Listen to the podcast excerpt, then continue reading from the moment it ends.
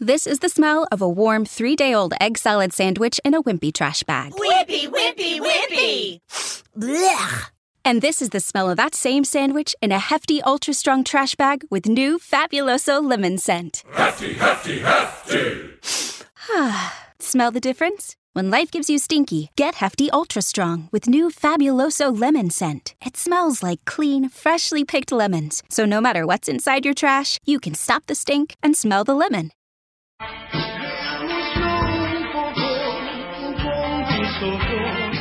El futuro llegó hace rato. Hoy Mauricio Macri en el Día de Internet hizo anuncios. Exactamente, porque hoy se celebra el Día Mundial de Internet. Es una fecha que se celebra a nivel mundial, digo, como bien lo decía. En ese sentido, el gobierno intentó tomar esta fecha para poder hacer un anuncio relacionado con tecnología. Específicamente, Pablo, hoy hablábamos fuera del aire, ¿no? 1.200 ciudades que dicen que tienen conexiones deficientes de Internet. Es verdad que en muchas ciudades del interior del país realmente la conexión a Internet no es muy buena, funciona de forma deficiente, con mucha dificultad para conectarse.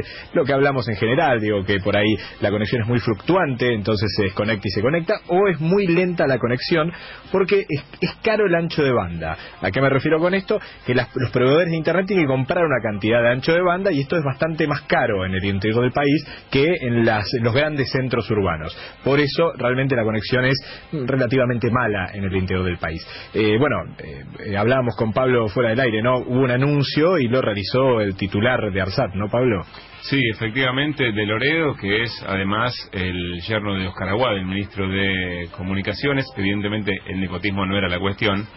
Em, curioso porque hay una referencia al trabajo que se hizo en, en ARSAT, lo que se viene haciendo en ARSAT. Son políticas de mediano y largo plazo, digamos, ¿no? Ahora, vamos a escuchar lo de Loredo, que es el actual presidente de ARSAT, porque si bien mínimamente reconoce que hay una continuidad de lo que se hizo bien, que no abunda efectivamente en el, en el macrismo, sin embargo habla de un cambio de sentido y es interesante discutir efectivamente a qué se refiere. Esto pretende llegar a 29 millones de personas con una inversión de 4.300 millones de pesos como prácticamente en todas las órbitas de la empresa. En ARSAT está la unidad satelital, que todos conocen. Tenemos la televisión pública, que también le damos continuidad en la esfera del Estado. También había un plan en la gestión anterior, que era el plan de Argentina Conectada, que era en parte la conectividad a través de red de fibra óptica por ARSAT. Nosotros damos continuidad a aquellas cosas que considerábamos que estaban bien hechas, aceleramos el proceso de conclusión de las obras y cambiamos el sentido en cuanto a que creemos que en este emprendimiento ARSAT pasa a ser un socio estratégico de muchos actores privados, como las cooperativas, las pymes, las ISP y las cableras.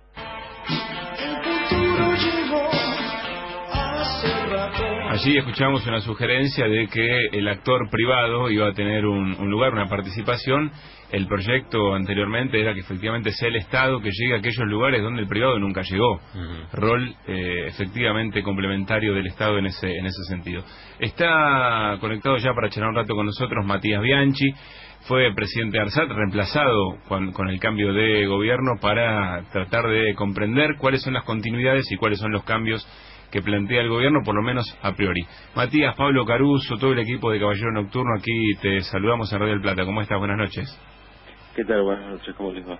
Gracias por recibirnos, Matías. Cuando aparece este tipo de, anuncios, hoy Macri hizo apenas una referencia eh, respecto de lo que significó ARSAT como política de Estado en los años del kirchnerismo. Pero ¿qué, qué cosas te, te ocurren en función de la experiencia y la responsabilidad que vos tuviste sobre esto? La verdad que, eh, eh, bueno, ahí en, este, de Loredo decía que, que esto era, era una continuidad del plan y yo la verdad no veo ningún cambio sustancial eh, de lo que se venía haciendo antes, por lo menos en esta pequeña parte que mostraron. Eh, es una, hay, hay hasta, hasta frases repetidas como, como que se está llegando a las localidades que están a menos de 20 kilómetros de, de las trazas de la red de fibra, que era en una definición conceptual del diseño de una red que estaba pensada para llegar a todas partes y que se llamaba Red Federal Fibra Óptica, eh, muy parecido a, a, un, creo que es Plan Federal de Internet, o sea, prácticamente el mismo nombre. Eh, con lo cual no, no, no veo no veo eso, no veo ningún aceleramiento de, la inversión, más bien todo lo contrario, eh, ni que hablar con, con el resto de los proyectos, ¿no? Eh, pero bueno, eh, la verdad que, que por otra parte, si, si, si, si el Estado va, va a llegar a, a donde a donde otros eh, no llegan y vamos a poder desarrollar este, las distintas partes del país con, con mayor conectividad, con mayor calidad de, de la conectividad, eh, enhorabuena. Lo cierto es que se está hablando de, de un tema de precio cuando cuando nosotros siempre dijimos y creo que es así, acá hay un tema fundamental que es el cambio en la calidad y en la cantidad, no, no tanto en el precio del abono final, ahí se arma un nudo medio complejo eh, respecto a los precios que hay, que había este, y que se pueden que se pueden brindar ahora. Eh, y la verdad que, que también me parece que hay una parte importante, porque no es que el Estado tiene que llegar a donde llega el privado, sino que el Estado tiene que crear condiciones de competitividad para que el privado llegue a donde no llega el privado también y donde y donde haya igualdad de condiciones para todos, porque si no es hacerle el caldo gordo a, a, a los privados que no invierten donde donde no hay rentabilidad o donde no hay supuesta rentabilidad, porque también cuando estas cosas se desarrollan la rentabilidad empieza a aparecer. Ujú. O sea, Matías, hasta aquí, en realidad, hoy curiosamente eh, alguien me mencionaba un artículo del 2014 con el anuncio efectivamente de esta, de esta inversión y esta política de Estado y que para este tiempo se iban a empezar a, concretar y a materializar, con lo cual prácticamente el gobierno se subió sobre un logro del, o sobre una construcción y una política de Estado del gobierno anterior. Pero más allá de eso, lo que lo que planteas es hay que ver cómo se da la cuestión de los de, los precios. Ahí puede llegar a ver, o sea, qué tipo de convenio se genera con los privados en ese sentido. No, en realidad le- lo que, eh, por lo menos lo que yo pude ver del plan, porque no, no vi más que eso, ellos están hablando de, de un precio de, de venta de Internet para pymes y cooperativas en el interior, eh, que es un precio eh, razonable hoy, ¿no? De acá a dos años ese precio no va a ser razonable, va a que moverlo. Eh, pero que ya hay hay agrupaciones como como Cabace, que es la cámara de internet, que, que está ofreciendo en varios puntos del interior y del interior profundo precios más bajos que eso y no lo hace este, simplemente con eh, decir esta es una inversión del Estado, entonces no la voy a recuperar y voy a generar competitividad, sino con inteligencia, que es fomentando los contenidos regionales, haciendo que eh, todo lo que lo que se trafica en esa región no tenga precio, generando, moviendo contenidos locales a ese lugar y produciendo un ahorro importante respecto al costo general de Internet. Entonces, eh, me parece que no es simplemente definir un precio para, para una pyme y una cooperativa, y las pymes y las cooperativas lo que hay que desarrollar es la red de última milla, no solo, no solo Internet, es ínfimo, va, es ínfimo, es muy bajo eh, el impacto de, que tiene la compra de Internet respecto del costo total o del costo del abono de, de un usuario. Eh, Matías. Eh, Eh, Gustavo Lema te saluda. Te quería Sí. consultar primero en relación a lo de la fibra óptica. Eh, ¿Puede ser que ya el 80% del tendido de fibra óptica del- de este proyecto ya estaba eh, armado, ya estaba puesto eh, a, a fines de 2015? Mira, nosotros teníamos ya construidos los 35.000 kilómetros a los que se refieren, ya estaba enterrada la fibra y estábamos en, en el proceso de, de iluminación y puesta en operación, Ok. que es una este, es una operación compleja, sobre todo cuando uno se fija objetivos de calidad altos, ¿no? Porque tiene que asegurar que, que está funcionando continuamente y que tiene gente en toda la traza para repararla. Entonces, eh, a partir de eso es que nosotros empezamos a, a, iluminar este, a principios, eh, en, el, en el, creo que fue marzo, abril del 2015, eh, nos fuimos con cerca de 10, 12 mil kilómetros de fibra ya en operación y teníamos planes para a esta altura del año prácticamente tener todo iluminado y en operación. Por lo tanto, digo, toda la parte ahí hay una implementación comercial, ¿no? Ahí hay un anuncio, digo que no, por lo menos en el anuncio del día de hoy, de hoy, de hoy este a la mañana, digo, no, no se planteaba este dato, que no es menor, digo, es un dato fundamental. Por otro lado, digo, ¿cómo entendés esto que planteaba Pablo Caruso hace un ratito, de cierta idea de continuidad en algunas cosas, pero cambio de sentido, cuando eh, hablan de chau al ARSAT 3, chau conectar igualdad, o por lo menos como lo conocíamos, digo, da la sensación que es un contrasentido. Eh, no sé, yo veo, por lo menos en, en algunas de estas cosas, eh, eh, en ARSAT bastante como una como una cuestión continua de, de, querer este, atacar lo, lo hecho eh, y me parece que ya eh, ya son seis meses de gestión y van a seguir avanzando y si vamos a seguir hablando de lo que hicimos nosotros o dejamos de hacer vamos a estar en problemas no porque hay, hay que hay que mostrar y hay que ponerse a hacer cosas este, de una vez por todas, si son distintas, que sean distintas, si son iguales, que sean iguales. Eh, yo no veo muchas cosas iguales, eh, por las referencias que tengo del mercado y las cosas que se van viendo, no, no creo que haya, que haya una continuidad. Eh, creo que hay información que no es correcta también respecto a, a, la, a la fuente de financiamiento ARSAT 3. Me parece que, que ARSAT 3, eh, lamentablemente, lo más probable es que, es que se demore tanto que, que ya no sirva ya no sirva hacerlo eh, y eso es una cuestión de política y de prioridades. Corregime si me equivoco, Matías. Lo que lo que el gobierno dice es que con lo que ya había operativo no se supieron cerrar negocios suficientes como para que sea rentable o como para que se pueda sustentar los próximos proyectos, entre ellos ARSAT 3. Esa es la, lectura, digamos.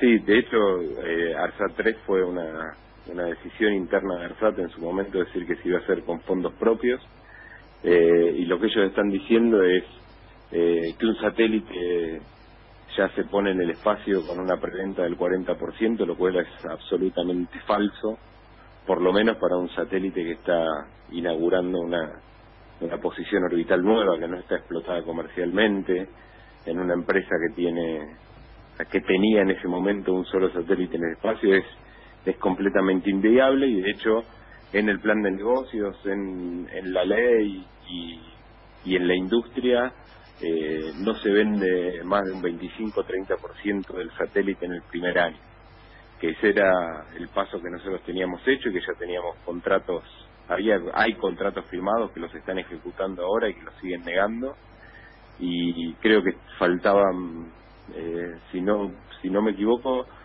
había que vender algo así como 30 millones de pesos más eh, sobre el SAT 2 para cubrir el, el presupuesto que teníamos eh, 30 millones de pesos sobre una facturación de 1.300 millones de pesos. O sea, había que crear un relato para justificar el desmantelamiento de una política de eh, Estado. Tal cual. Pero bueno, eso lo vamos a ir viendo de a poco cuando se vea eh, cómo evoluciona la facturación de ARSAT, porque van a tener que presentar. Eh, nosotros presentábamos, pues también en su momento eh, el, el actual presidente Macri decía que era una empresa que no rendía cuentas nosotros teníamos a, a Sindicatura General de la Nación eh, en el directorio y presentamos balances eh, en AGN eh, y ahí vamos a empezar a ver este, también la cómo, cómo evoluciona las ventas de ARSAT, cómo cómo evolucionan los aportes del Estado para, para las obras de infraestructura que lleva adelante el SAP. Eh, vamos a ver qué pasa con el data center. Este, Matías. Pero bueno.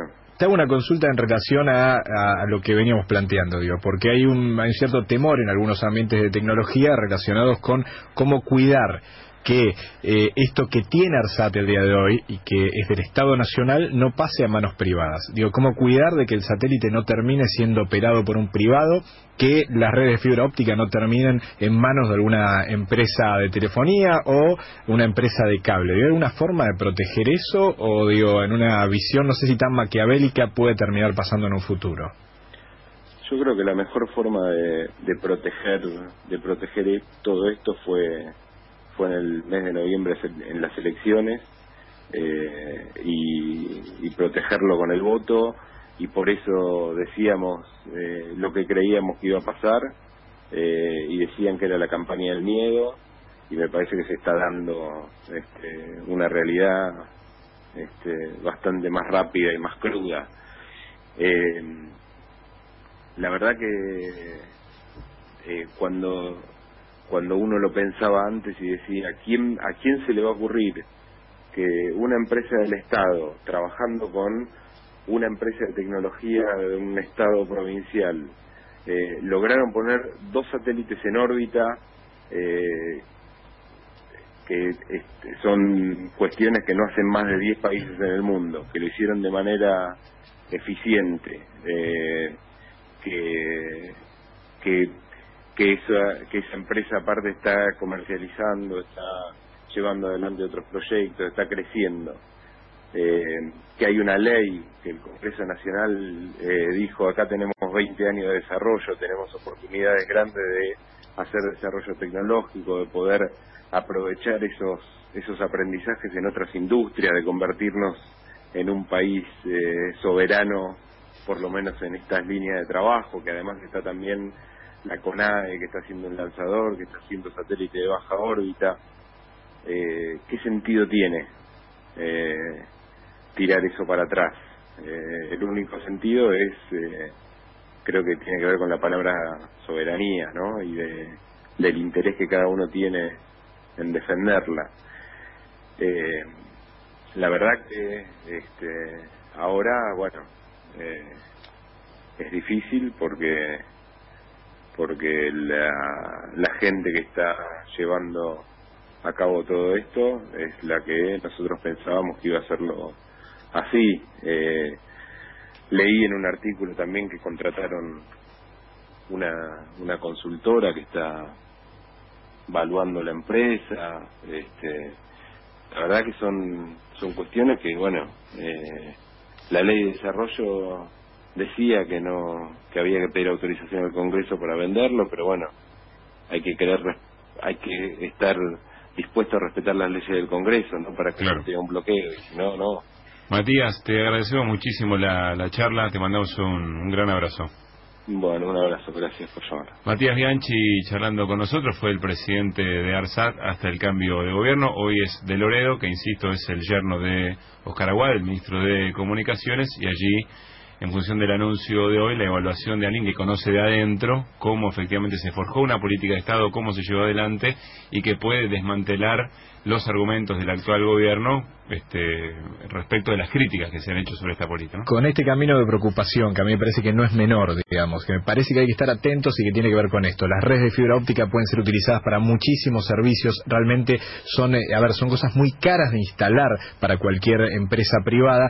Que el Estado haya hecho una instalación de este estilo es realmente algo muy importante y puede ser muy funcional, pero también si no se cuida puede rápidamente pasar a manos privadas. Me parece que es un detalle para tener en cuenta, porque puede haber modificaciones en, el, en los próximos tiempos con respecto a esto, ¿no? No se vayan.